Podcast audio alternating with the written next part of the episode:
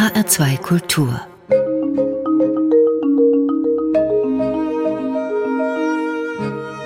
Doppelkopf Heute am Tisch mit Ruth Lapid. Gastgeber Johann Scheljem. Religionslehrerin oder Übersitzerin? Als was würden Sie sich bezeichnen, Frau Lapid? Als das, was ich bin. Theologin und Historikerin. Lehrerin sowieso. Einmal Lehrerin, immer Lehrerin. Sie stammen aus einer jüdischen Familie in Mittelfranken. Ja. Wann haben Sie angefangen, sich für das Christentum zu interessieren? Denn Sie sagen ja in einem Ihrer Interviews, nichts im Christentum ist mir fremd. Nein, wenn man das Christentum studiert, und das habe ich getan an der Hebräischen Universität, dann kann man ja feststellen, ich, dem ist ja gar kein drinnen, es ist im Lande der Juden geschehen, wie wir im Evangelium lesen. Alle, bis auf fünf oder sechs äh, Gestalten des Evangeliums sind Juden und Jüdinnen. Ja, warum sollte ich mich denn nicht damit beschäftigen? Studienweise.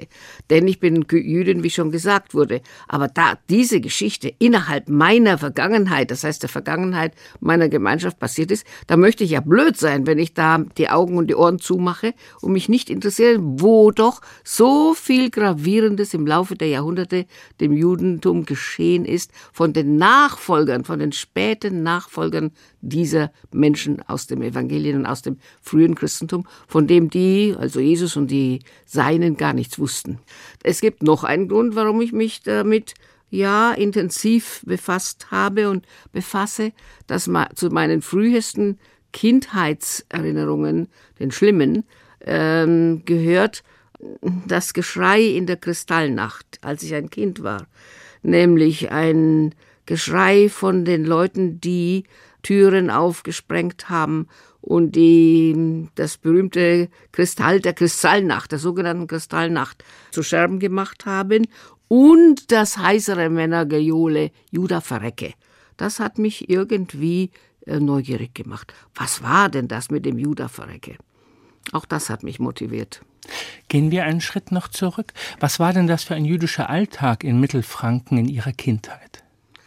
Ich habe nicht viel deutliche Erinnerungen, aber ich weiß, äh, dass ähm, Judenkinder zum Beispiel nicht mehr in die Schule gehen durften.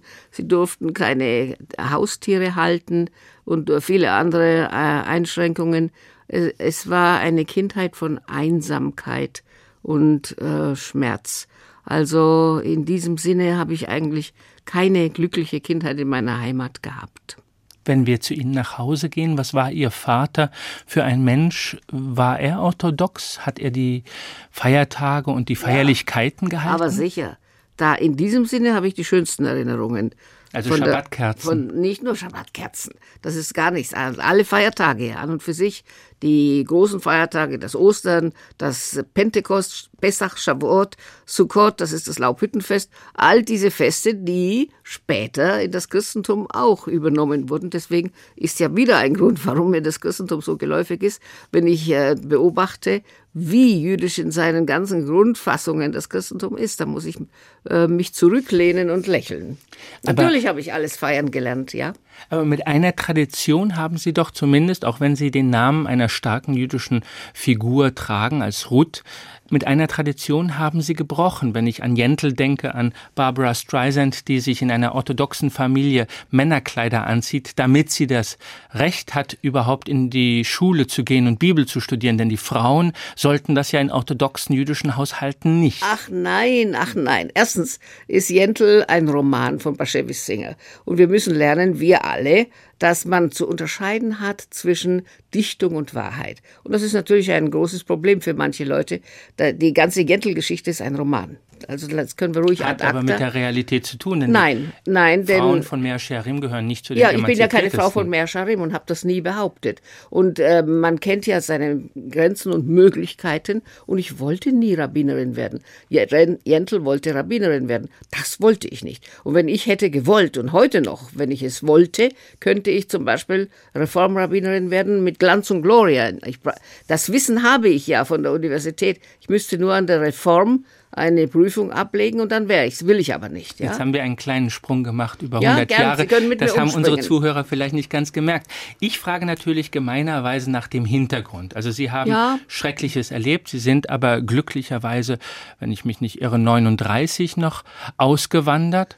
Da waren nicht Sie. ausgewandert. Wir mussten binnen zehn Tagen, also meine Eltern wurden eingesperrt, binnen zehn Tagen musste der Ort, binnen zehn Tagen nach der Kristallnacht musste er, nachdem die Juden mit großer Mühe und Kosten die, die Zerstörungen reparieren mussten, danach musste der Ort in zehn Tagen judenrein sein. Wie hieß der Ort? Burg Haslach Burg Haslach. Musste judenrein sein. Franken gab es sehr viele kleine Landgemeinden, jüdische Ja, das hat historische Gründe. Ja, weil Sehr die viele. Reichsstädte sie rausgeworfen haben. Ja. Ja. Das heißt, und dann kam sie mit zehn Jahren, das ist ja für ein Kind eine aufregende Zeit, ähm, in, in was für eine Gesellschaft? Also Palästina, was war denn das? Äh, na gut, das ist sehr kurz gesagt, aber das wollen wir jetzt nicht ausbreiten.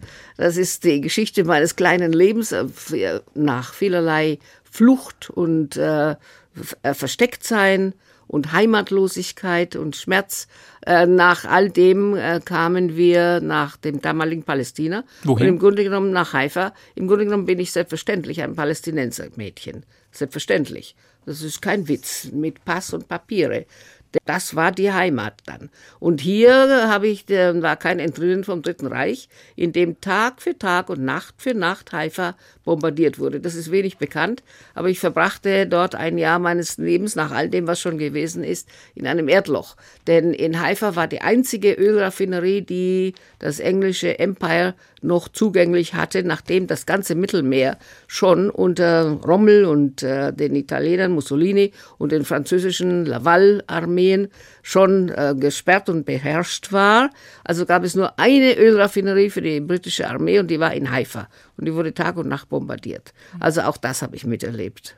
Frau Lapid, wie kam sie an die Hebräische Universität? Wie muss ich mir die vorstellen? Und das ist ja, das sind große Sprünge, das ist viel später. Und Da haben Sie ist, aber studiert. Ja, natürlich. Das ist um, um voller Freude und voller Begeisterung sogar. Und zwar musste man das, die gute Frage ist da, die sollte man wirklich laut stellen. Das ist nicht wie hier, es gab kein BAföG und es gab keinerlei Stiftungen, jeder Bleistift musste bezahlt werden. Aber die Hebräische Universität selbst ist eine Stiftung. Nein, damals noch nicht. Nein. Und zwar musste man alles bezahlen. Die Wohnung und die Unterkunft und das Papier zum Schreiben. Und daher dauerten die einzelnen äh, Lernstadien sehr lang. Der weltberühmte Professor Jadin, dem ging es auch nicht besser, der musste äh, zwischen den einzelnen Stadien, das hat er oft mit Lächeln erzählt, äh, ein Jahr, zwei Jahre sich erst wieder das nächste Stadium verdienen. Also so ging es allen so. Ne? Man musste das erarbeiten. Und das war ganz gut und ganz vernünftig. Welche Dann hat geschätzt. hatten Sie denn zu den Jeckes? Zu Ich den ja auch berühmten? Jecke. Ja, klar sind Na- Sie eine Jecke. Ja, ich bin aufgewachsen sozusagen bei Zu den als deutschen kind. Juden, muss ja, man übersetzen. natürlich. Ja, also ich, ähm, das bedeutet mir keinerlei Bevorzugung. Ich habe die anderen genauso gern, die Jemeniten und die Iraker und so weiter. Aber ich komme aus diesem Kreis. Also der Maler Struck, an den erinnere ich mich zum Beispiel. An äh, Arnold Zweig erinnere ich mich, der Mann des Wortes und sein Leid, wie er gelitten hat. Ich war mit meinen Eltern oft bei diesen Leuten, als Kind eben noch, wie Arnold Zweig verzweifelt war, die Sprache. Da habe ich gelernt, die Bedeutung der Sprache für den Menschen, nicht? Und er ging ja dann auch sehr schnell, äh, verhältnismäßig schnell nach dem Krieg in die damalige äh, Deutsche Demokratische Republik, weil es ihm fehlte an deutscher Sprache. Und man hat ihm gesagt, warte noch ein Jahr, warte noch ein Jahr, er konnte nicht mehr. Und Buber und Professor Bergmann und all die anderen deutschen Geistesgrößen, Scholem und so weiter und die ganzen Konflikte, die sich unter diesen Leuten, drei Juden und vier Meinungen, sogar äh, in diesen Umständen, das habe ich als Kind alles beobachtet und mitbekommen. Die Versuche von Buber, der da sagte, der Brit Shalom, ein Bündnis des Friedens, das war sein Ideal. Aus diesem Kreis äh, habe ich viel zu erzählen, aber das würde zu weit führen. Ich frage auch deswegen, weil es ja die Shalom Ben Chorin gegeben Ja. hat in Jerusalem. Ja. Es hat auch Jeschajahu Leibowitz gegeben und das waren Die ja kenne ich alle, aber auch alle. Also wenn ich die Schriften von Qumran, und da war ich mit Professor Bieberkraut zusammen, als sie langsam entdeckt wurden, dieser unglaubliche Roman, da durfte ich sie in der Hand halten und bei der Entzifferung, teilweise nicht alle, sind ja sehr viele, und da kamen Kriege dazwischen, die 48er Kriege, diese Qumran-Schriften, das ist wieder eine andere hebräische Schrift. Da ist es mir wie eine Begegnung mit meiner eigenen Vergangenheit gewesen. Da haben Sie dann neben dem Hebräischen auch das Aramäische gelernt. Aber selbstverständlich, es geht nicht ohne. Man kann nicht Talmud, man wird überhaupt nicht gefragt. Professor Brava sagte, nachdem wir ah, das erste Mal bei ihm waren, zu uns allen, also ich gehe mal davon aus, dass eure zweite Muttersprache jetzt Aramäisch ist.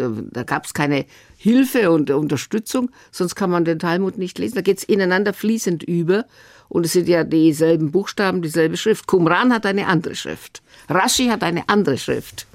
Zu dem, was aus dieser Arbeit entstanden ist, kommen wir nach unserer ersten Wunschmusik. Sie haben sich die Moldau gewünscht von Smetana aus dem Vaterland-Zyklus. Warum die Moldau?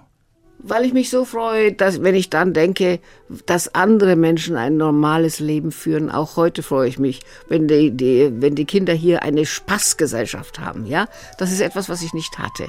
Und diese schöne, wundervolle Welt also, ich hatte keine Möglichkeit, mich zu freuen damals, als ich ein Kind war, an einem Fluss, an dem Rauschen der Moldau und so weiter. Und daher, äh, ich bin weder neidisch noch eifersüchtig, aber ich lehne mich heute zurück und habe etwas hier, woran ich mich freue, was ich zu meiner Kindheit nicht hatte.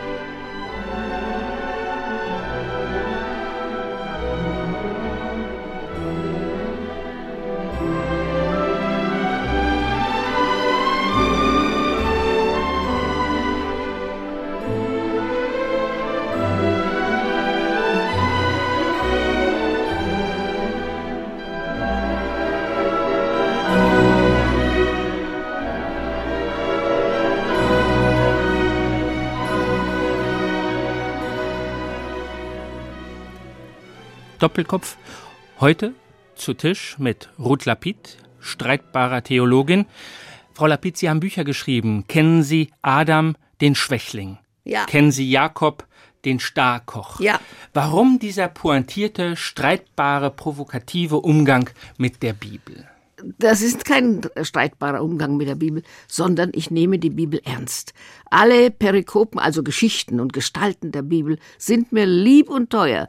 Von den guten Edlen, die, äh, von denen erzähle ich gern, damit der Leser oder der Zuhörer sich ein Scheibchen abschneiden möge. Er ist eingeladen dazu, was für wundervolle, edle Begebenheiten da kommen. Aber dann kommen Leute und sagen, ach, das ist ja alles nur erzählt und das Schlechte im Leben, das gibt es auch. Ich möchte aber beides herausstellen.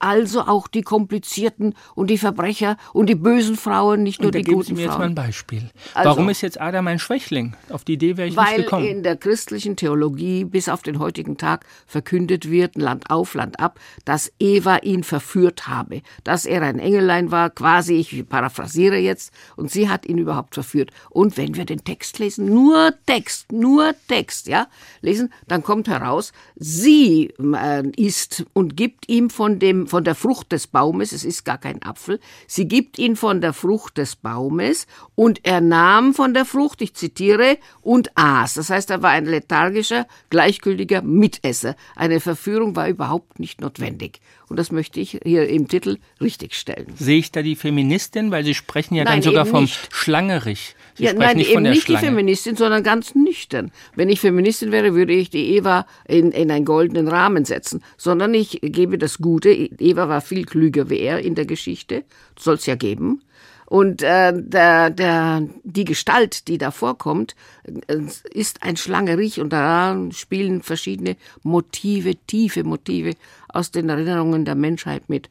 Auch andere, die Genesis-Geschichte ist sehr aufregend und sehr lehrreich. Aber ist Schlangerich mehr als eine, ein Insistieren auf die kleinen Feinheiten, weil es heißt ja auch äh, La Lune äh, auf Französisch und der Mond auf Deutsch, also in jeder Sprache wechselt, wechseln ja, Gegenstände man, man muss, Geschlecht. Nein, man, sie können wechseln, so viel sie wollen, aber sie müssen dem Original getreu bleiben das Original ist für mich maßgeblich, ja. Also wenn in der, in der ganzen Geschichte steht kein Wort von einem Apfel. Das ist eine Fehlübersetzung. Und dieser Apfel wurde inzwischen zum Reichsapfel und kam bis hinein in die Händchen der Maria und so weiter. Aber das, das kann man lesen, wenn man das Original, das Hebräisch. Und aus seinen Gründen hat unser himmlischer Vater scheinbar Hebräisch mit den Menschen gesprochen. Auch die zehn Gebote, die sogenannten, sind ja im Original Hebräisch. Frau Lapid, Sie bringen noch andere Beispiele. Das Keinsmal, Aug um Aug, Zahn um Zahn. Das Keinsmal ist bis ins vorige Jahrhundert hinein falsch übersetzt worden. Und zwar ganz tragisch. Selbst der gute Papst Johannes der 23., wirklich der gute, der hat es noch so gelernt. Äh, wir alle tragen ein Keinsmal. Damit wollte er sagen, ein Schuldzeichen. Eine Erbschuld. Das stimmt aber nicht, weil das Keinsmal ist ganz im Gegenteil ein Zeichen der Bewährung der Bewährung, wenn man den hebräischen Text liest, weil der Kain ansatzweise um Vergebung bittet. Und die Umkehr, die Wiedergutmachung, die Metanoia sind so wichtig vom ersten Moment an. Unser aller Vater Adam bringt es nicht fertig. Er sagt nämlich schnottrig und frech, als Gott zu ihm sagt, Adam, was hast du getan? Adam, wo bist du etwa? Da sagt er, das Weib, das du mir gegeben hast, gab mir von der Frucht und ich aß. Das heißt, er beschuldigt Gott. Und das ist eine menschliche ich wollte sagen Schweinerei, Entschuldigung, Adam, eine menschliche Gemeinheit. Er sucht sofort einen Sündenbock, ja? Während Kain sagt, ist meine Schuld zu groß zum Vergeben? Und das wird ihm hoch angerechnet. Es ist ein Bewährungszeichen. Niemand möge sich an ihm vergehen.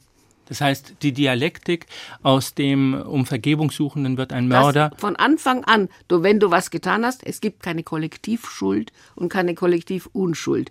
Du stehst vor Gott mit deinem Tun und Lassen, auch Kain. Wobei ich sowieso äh, mit Kain und Abel eine, eine ganz große Sympathiegeschichte habe, denn ähm, die beiden sind ja die ersten geborenen Menschen. Ja? Die Adam und Eva sind Geschaffene von Gott. Und Sie sagen auch, dass äh, Eva nicht aus einer Rippe geschaffen nein, worden ist, wie nein. es die Luther-Übersetzung so nahelegt. sage ich natürlich nicht. Und das ist. Ähm, Warum nicht natürlich nicht? Wie heißt es denn auf Es heißt Zeller und Zeller heißt ähm, Flanke. Und der Mensch hat zwei Flanken. Der Adam hat zwei Flanken. Wenn also eine Metapher, ein Bild uns präsentiert wird, dass er aus einer Flanke Zeller ist, da ist damit gesagt, sie ist ihm gleichwertig denn er hat ja nur zwei Flanken. Das wäre ja dann Während wieder Rippen, modern. und das wusste man in der Antike auch, hat der Mensch 24. Nur wenn er eine weniger hat, äh, konnte man auch existieren. Und das ist typisch lutherisch. Ich schätze enorm, damit da kein Missverständnis im Raum bleibt, ich schätze die Übersetzungsgewalt, die Wucht Luthers sehr. Aber, aber Sie schätzen seine Sprachkenntnisse Nein, aber sehr. er hat Antijudaismen. Hat an, nein, Sprachkenntnisse will ich ihn zitieren. Ähm, ich sage es jetzt mal auswendig. Luther schreibt, äh, kann man nachlesen in den Weimarer Schriften, ähm, er schreibt, wenn ich noch einmal jünger wäre, würde ich die hebräische Sprache erlernen, denn ohne sie kann man das Neue Testament nimmermehr recht verstehen, ob's wohl griechisch ist. Die Hebräer trinken aus der Bornquelle, die Griechen trinken aus den Wässerlin, die aus der Bornquelle fließen. Die Lateinischen aber trinken aus den Pfützen. Das ist äh, Originalton Martin Luther. Er hat es selbst eingesehen. Und ähm, das, diese Mentalität, die finden wir überall quer durch. Zum Beispiel das Lob der Frau in den Sprüchen, wo da steht, äh, ein Lob der Frau, ein ganzes Kapitel, nicht? Aus Salomo, Holy? Ja, mhm. ja, Sprüche. Und Salomo hat ja drei schöne Bücher. Ich nenne das, das ist auch wichtig zu erzählen, das Jugendlied, also das strotzende Liebeslied, das hohe Lied. Dann haben wir die Sprüche, das ist ein gut situierter, middle-aged Mann, würde ich sagen, lebensweise. Und dann kommt der Alte, der Kohelet, der äh, resigniert der ist, der Resignierte, ja. Und der Sprüche, der starke middle-aged Mann, der sagt, äh, Eshet Chayil Miim eine, ähm, eine tüchtige Frau, wem wird sie beschert? Das ist Luther. Das heißt eine schöne Bescherung. Sie wird ihm beschert. Der Text sagt, eine tüchtige Frau, wer findet sie? Geh und such sie, du lieber Mann. Mhm. Aug um Aug, Zahn um Zahn, das ist ja ein altes, pathetisches Wort, das eben verwendet. Die jüdische, die antijüdische angebliche Rachementalität. Und ich frage an, was fehlt an diesem Satz? Das Zeitwort fehlt, ich muss mich ja kurz fassen. Was soll man denn tun? Ausreißen, einpflanzen, äh, und die Sache ist so, wenn jemand in den alten kleinen Gassen des damaligen Orients mit einer Latte durch die Straße ging und nicht Mordabsichten, sondern mit dem Ende seiner Latte einem Passanten dahinten ein Auge oder einen Zahn schädigte, dann geht es nicht darum, dass man sich bedient wie im Supermarkt und sich ein Auge holt, einen Zahn, sondern Gib heißt es im Originaltext. Gib Augersatz für Augersatz. Gib Zahnersatz für Zahnersatz. Und das hat ein Richter von Anfang an bestimmt. Denn, und das ist äh, typisch jüdisch, äh, das Auge eines Juweliers ist, hat, ist ein herber Verlust, denn er hatte ja keine Instrumente wie heute, der konnte nicht mehr arbeiten. Das Auge eines Bauern in Galiläa äh, konnte er, wenn es sein musste, noch weiter den Boden pflügen. Also nicht nimm, sondern gib Ersatz. Mhm. Ihr Insistieren auf die Textnähe geht ja weiter.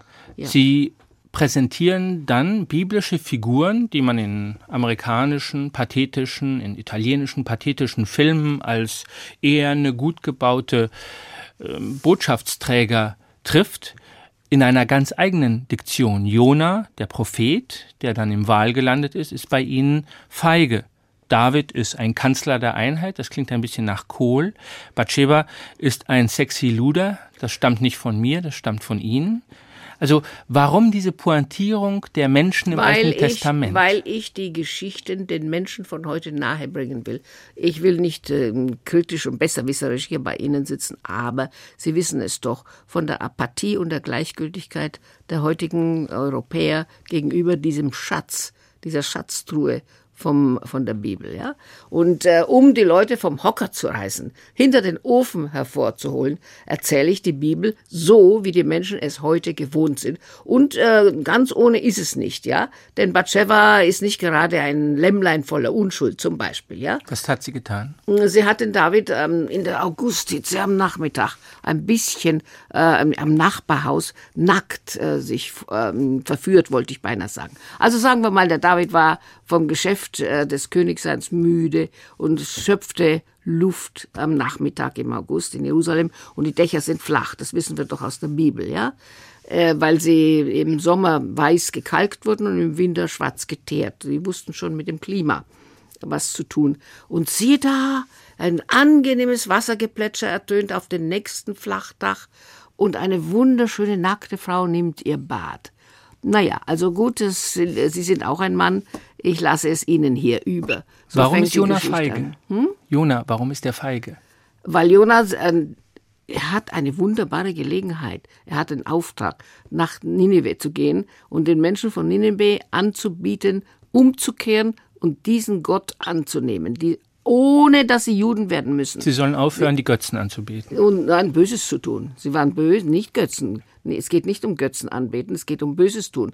All die großen schrecklichen Probleme der, des Miteinanders, die Umweltschäden, wie ich meine, in der Bibel passieren, weil die Menschen einander schlecht sind, wie heute auch. Wo Krieg ist, gibt es verbrannte Erde und Schaden. Wie zum Beispiel äh, in Ninive. Ninive war die Macht die damals, die den ganzen Mittleren Osten erobert hat. Und das ist das Zeichen. Ninive kam bis nach, äh, bis zum Mittelmeerufer, Assyrien. Das hat nichts mit Syrien von heute zu tun. Und trotzdem, obwohl sie so verrufen und so böse waren, nicht kollektiv. Und Jonah sagt, ich gehe nicht nach Ninive. Er versucht Gott zu entrinnen. Warum? Du gehst, ich soll dort mahnen und warnen und du kommst dann doch und bist ein Gott voller Erbarmen. Mit dieser konkreten, haarfeinen Bibelexegese bestreiten Sie ja ein ganzes Fernsehprogramm im Bayerischen Rundfunk, Alpha. Eine halbe Stunde werden Sie befragt, biblische Gestalten im Gespräch, eine Dreiviertelstunde, Dreiviertelstunde jetzt. Hm.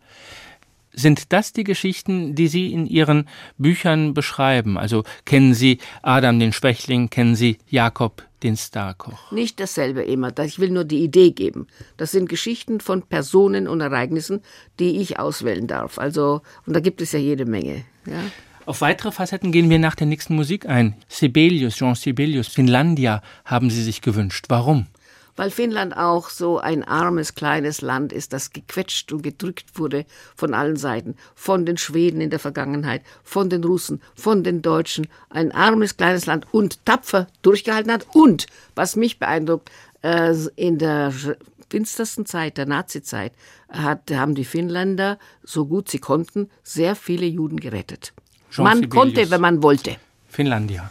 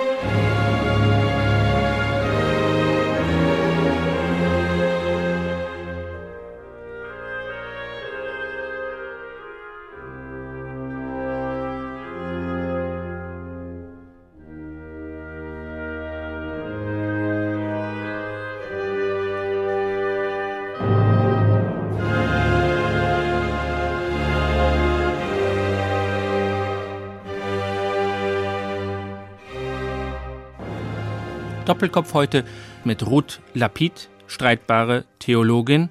Eine Theologin, die auch ausgezeichnet worden ist für ihre Übersetzungsarbeit zwischen den Religionen.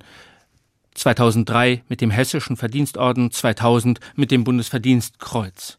Und sie haben eine Fernsehsendung für die Übersetzungsfehler, die sie zum Anlass nehmen, Geschichten der Bibel zu thematisieren. Was machen Sie heute?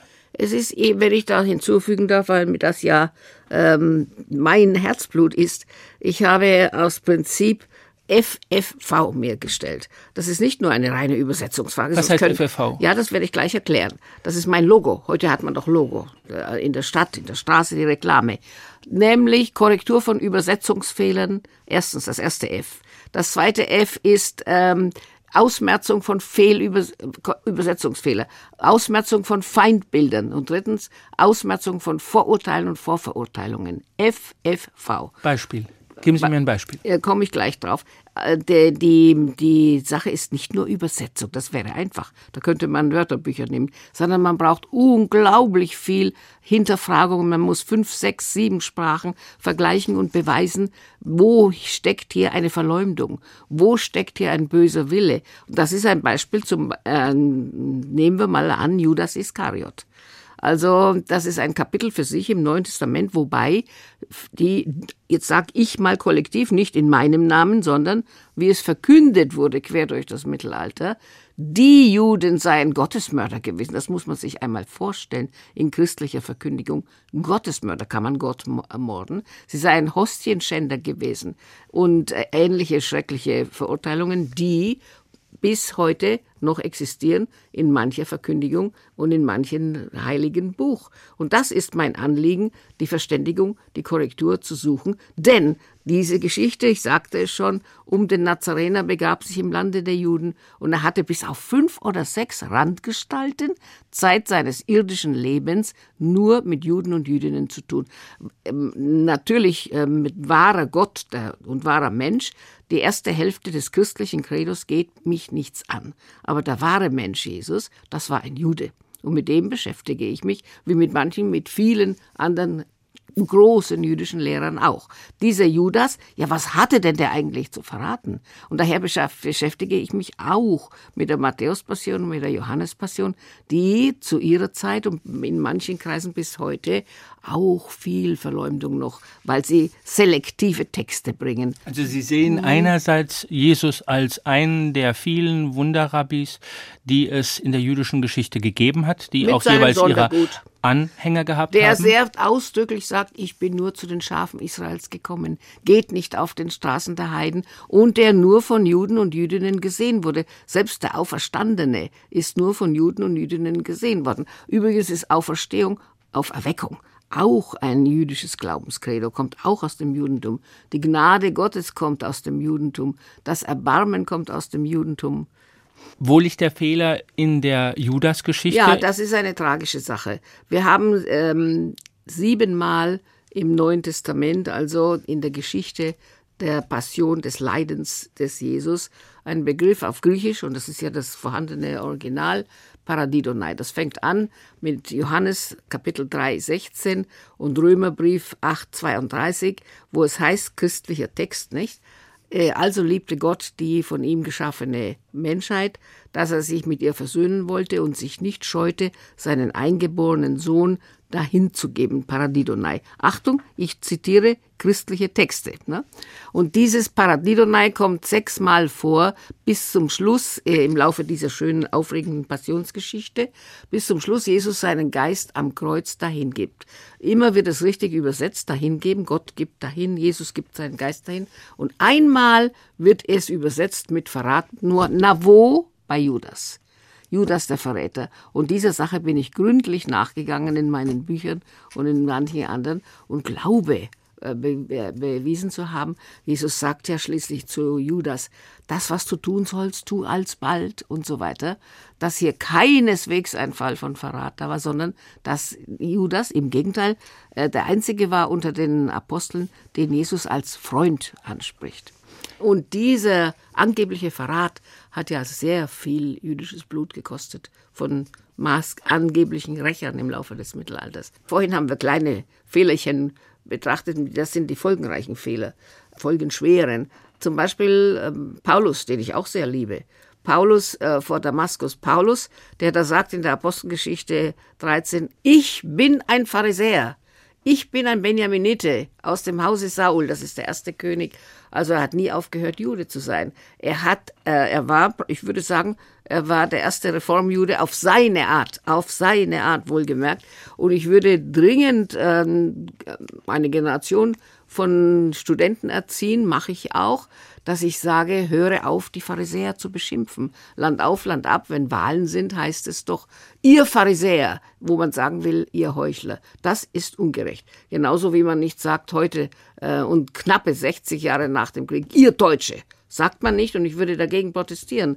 Nach 2000 Jahren nach dem Geschehen wird noch negativ gesprochen über ihr Pharisäer. Das sollte man nicht tun, ja?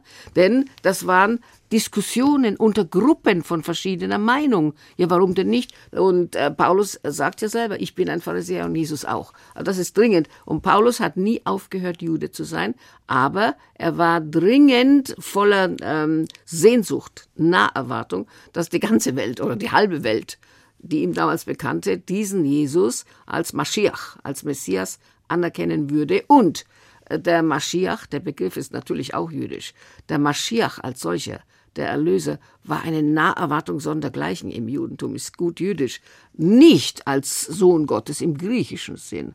Wohl aber gab es im äh, Evangelium und in der Apostelgeschichte noch drei andere Juden, ähm, Judas Galiläus genannt, einer äh, Theudas und ein Schlüsselname wie bei James Bond, der sogenannte Ägypter, die auch von anderen Juden als Maschiach geliebt wurden. Und von damals bis heute gab es weitere 19. Maschiach ist eine Naherwartung.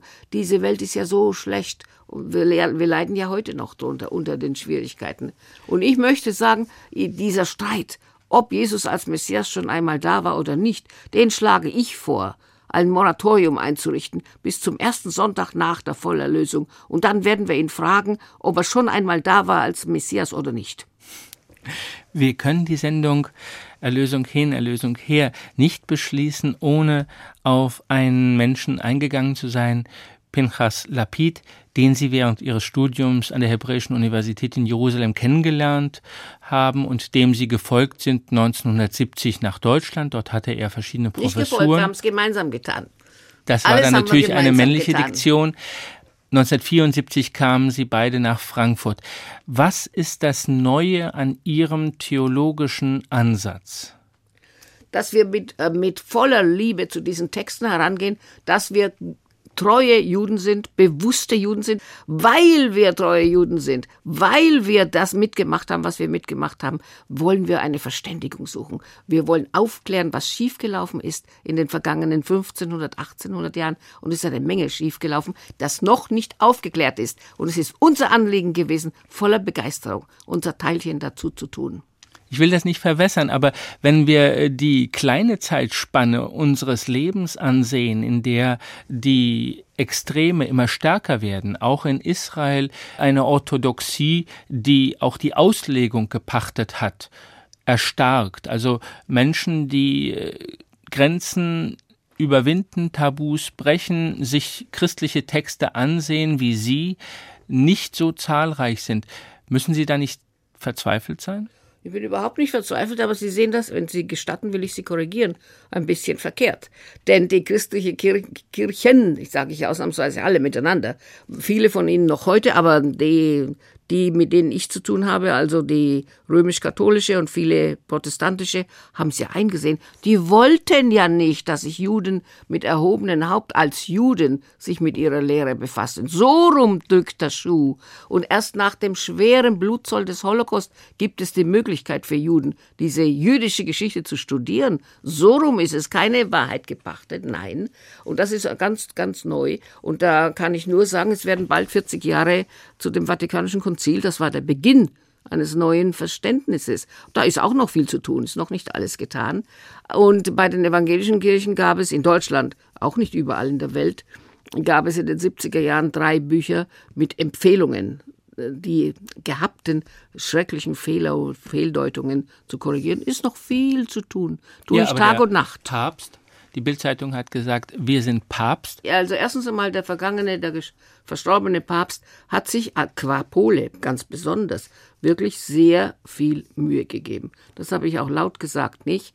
Er war derjenige, der dafür gesorgt hat, unter seiner Herrschaft, dass der politische, der Vatikan, der Vatikan ist ja nicht nur der, die oberste Behörde des katholischen Glaubens, sondern auch eine politische Entität mit Botschaftern und Nunzii. Er hat dafür gesorgt, dass Israel politisch anerkannt wurde.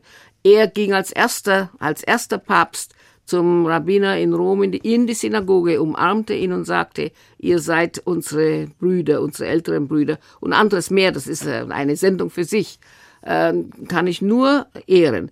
Und äh, von Ratzinger äh, kann ich sagen, ich war mit meinem Mann kurz vor Pinchas Ableben einen Tag eingeladen bei Ratzinger und da haben wir über diese und ähnliche Fragen sehr tief diskutiert und auch Quellen, alte Quellen ähm, im Zusammenhang mit Pius XII. Besichtigt im Vatikan und äh, geforscht. Der Ratzinger hat in seinen ersten Reden, in seinen allerersten Reden absolut Wert darauf gelegt zu sagen, den Dialog mit dem Judentum möchte er dringend und als wichtige Aufgabe fortsetzen. Das macht mich eigentlich sehr froh. Utlapid, in unserer heutigen Gesellschaft, die ja wirklich keine sehr gläubige ist, wenn man sich die Fernsehkanäle anguckt, obwohl man verblüfft sein kann, wie viel Begeisterung die Papstwahl dann gehabt hat. Wie sehen Sie die heutige Gesellschaft?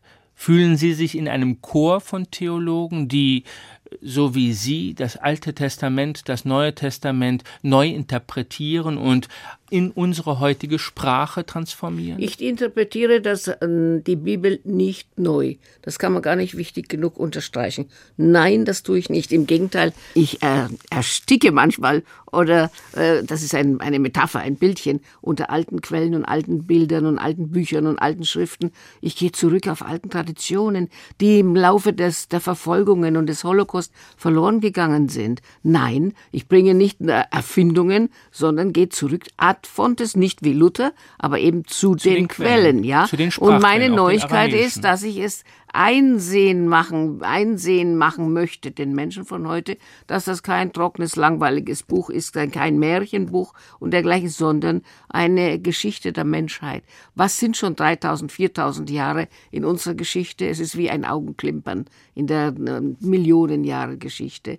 Und da hat sich nicht viel geändert. Wir sind genauso gut und so schlecht wie die anderen und wir können etwas daraus lernen. Und das möchte ich tun in einer Art und Weise, wie den Menschen nicht erzählt wird. Zum Beispiel äh, am vierten Tag wird Sonne, Mond und Sterne geschaffen am ersten Tag der Schöpfungsgeschichte. Ein kleines Beispiel. Nun stelle ich meinen Studenten die Frage, wie ist das möglich? Am, am vierten Tag der Woche äh, steht geschrieben auf Hebräisch, und Gott schuf die großen Leuchten und die kleinen Leuchten. War denn Gott ein Lampenhändler? Also hinterfragen, was ist, damit ist gesagt, dass die Menschen bis vorgestern, bis zu den Indianern, die Mayas und dergleichen, betrachteten die Sonne und Mond als Götzen, als Götter.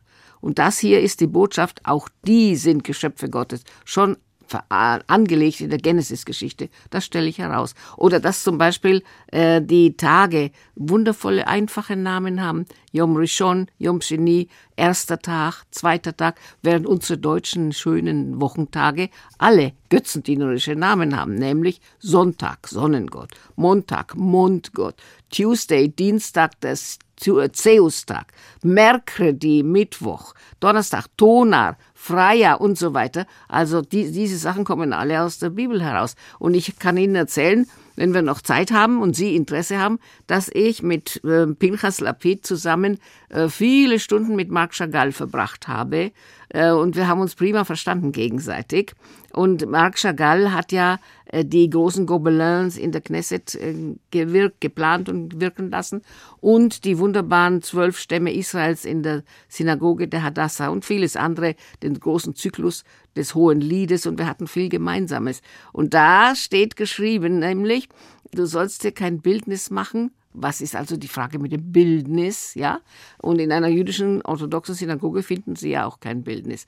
Aber Chagall hat gesagt auf sehr schöne, lebendige Art, nämlich äh, dort steht ein kleines Wort noch dazu im Zehngebot. Du sollst dir kein Bildnis machen, nicht von ober der Erde, auf der Erde, unter der Erde, auf das du es nicht anbetest. Ja, ich bete doch meine eigenen Werke nicht an auf das du sie nicht anbetest. Und das war seine Einstellung.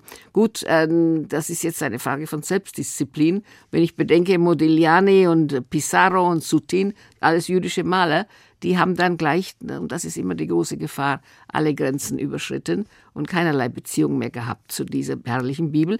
Chagall, das gesamte Werk ist geprägt von dieser selben Quelle.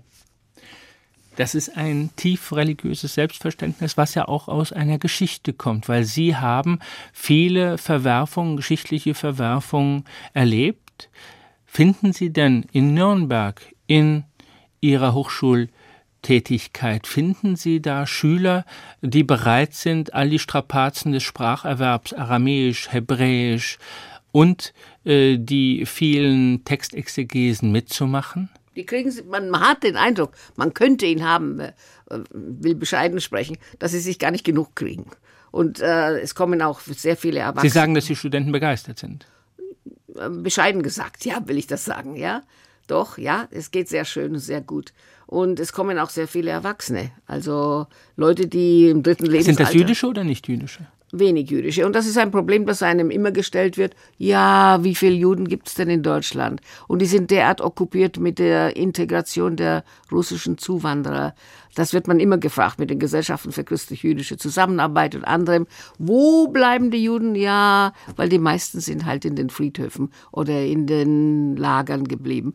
Wer, es gab in diesem schönen Deutschland 600.000 jüdische Menschen von höchstem gebildeten Niveau. Es gab hier Juden in Deutschland, bevor es Christen gab. Das ist Tatsache. Ja, also die zu Zeiten der Ubier, als Köln noch Colonia Ara Agrippinensis hieß, eine römische Kolonie, gab es schon Juden. Diese 600.000 Juden sind geschmolzen. Heute gibt es vorhandene 30.000 und circa 60.000 dazugekommene russische Juden. Da kann man nicht viel erwarten im Moment, bis sie sich regenerieren. Aber steigt da Ihre Sehnsucht nach dem äh, regen jüdischen Leben in den USA nicht? Denn es ist ja kein Widerspruch oder es ist ja sehr logisch, dass ich, ich, äh, wenn, wenn ich mit ich Ihnen dazu, ich spreche, kann, manchmal Sekunde, wenn ich mit Ihnen spreche, dann oft an Ruth Westheimer denke, eine Frankfurterin, die ich. in New York äh, seit vielen Jahren äh, lebt, auch emigrieren musste, äh, Sexualpädagogin ist und die Bibel, das Alte Testament auch durchforstet hat nach dem, was was da aus äh, sexualtherapeutischer Sicht heute modern ist. Also ein ganz unkonventionelles Vorgehen mit dem Alten Testament. Na, da biete ich an, wenn Sie es hier sagen wollen, da kann, kann sie sich bei meinen Sachen noch ein kleines Stückchen abschneiden, denn ich bin bei sämtlichen Heilungen und sexuellen Begebenheiten durch das Alte und das Neue Testament, sämtliche Heilungen Jesu zum Beispiel, bin ich Posten für Posten durchgegangen und, fahr, und habe es auch mit Gynäkologen und Ärzten besprochen. Da kann man eine ganze Menge lernen, auch wenn sehr viel Abergläubisches drinsteht, also Dämonenaustreibung. Das ist das, was jeder Psychiater heute tut. Man nennt es anders, ja.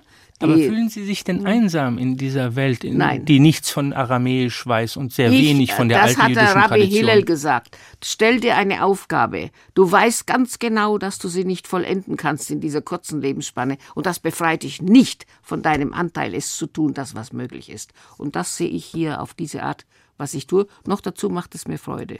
Fazit. Was haben Sie von Ihrem Mann gelernt? Was ist Ihre Botschaft, wenn man es auf einen kleinen Nenner bringt für die gegenwärtige Auseinandersetzung zwischen Christen und Juden. Pinchas und ich haben Tag und Nacht voller Zuversicht und voller Eifer und Freude an dieser LPG gearbeitet. Und zwar haben wir das 19 auch, ähm, wie Sie sehen, haben wir trotz allem, trotz allem den Humor nicht verloren. Ähm, LPG hieß in der DDR landwirtschaftliche Produktionsgenossenschaft. Nicht? Und diese Körperschaften wurden aufgelöst 1990 und da sagten wir, das passt. Und wir nannten das von damals an lapidische Produktionsgemeinschaft. Unsere ganze Arbeit für ein besseres Morgen, das Gestern nicht verleugnen, aber den Menschen erklären in ihrer Sprache, in einer lebendigen Art und Weise, die spannend ist und nicht öd und langweilig. Was ist schiefgelaufen? Was ist korrigierbar? Damit wird keiner von meinen Vorfahren lebendig, aber vielleicht den Kindern wird es besser gehen. Herzlichen Dank. Ruth Lapid, dass Sie beim Doppelkopf hier im Studio gewesen sind. 60 Bücher haben Sie zusammen mit Ihrem Mann geschrieben. Kennen Sie Adam, den Schwächling? Geh weiter. Kennen Sie Jakob, den Starkoch? Im Kreuzverlag erschienen und ein neues, ja. was sich mit dem Neuen Testament beschäftigt. Habe ich jetzt Geburtswehen gerade. Da gibt es einen Arbeitstitel, aber noch keinen ausgegorenen die letzte Musik, die dritte Musik, die Sie sich gewünscht haben, Beethoven, Kadenz, eine sehr fröhliche, nach all dem Leid, was Sie erlebt haben, nach all dem Streit, in dem Sie vehement und pointiert eingreifen. Warum so eine optimistische Musik?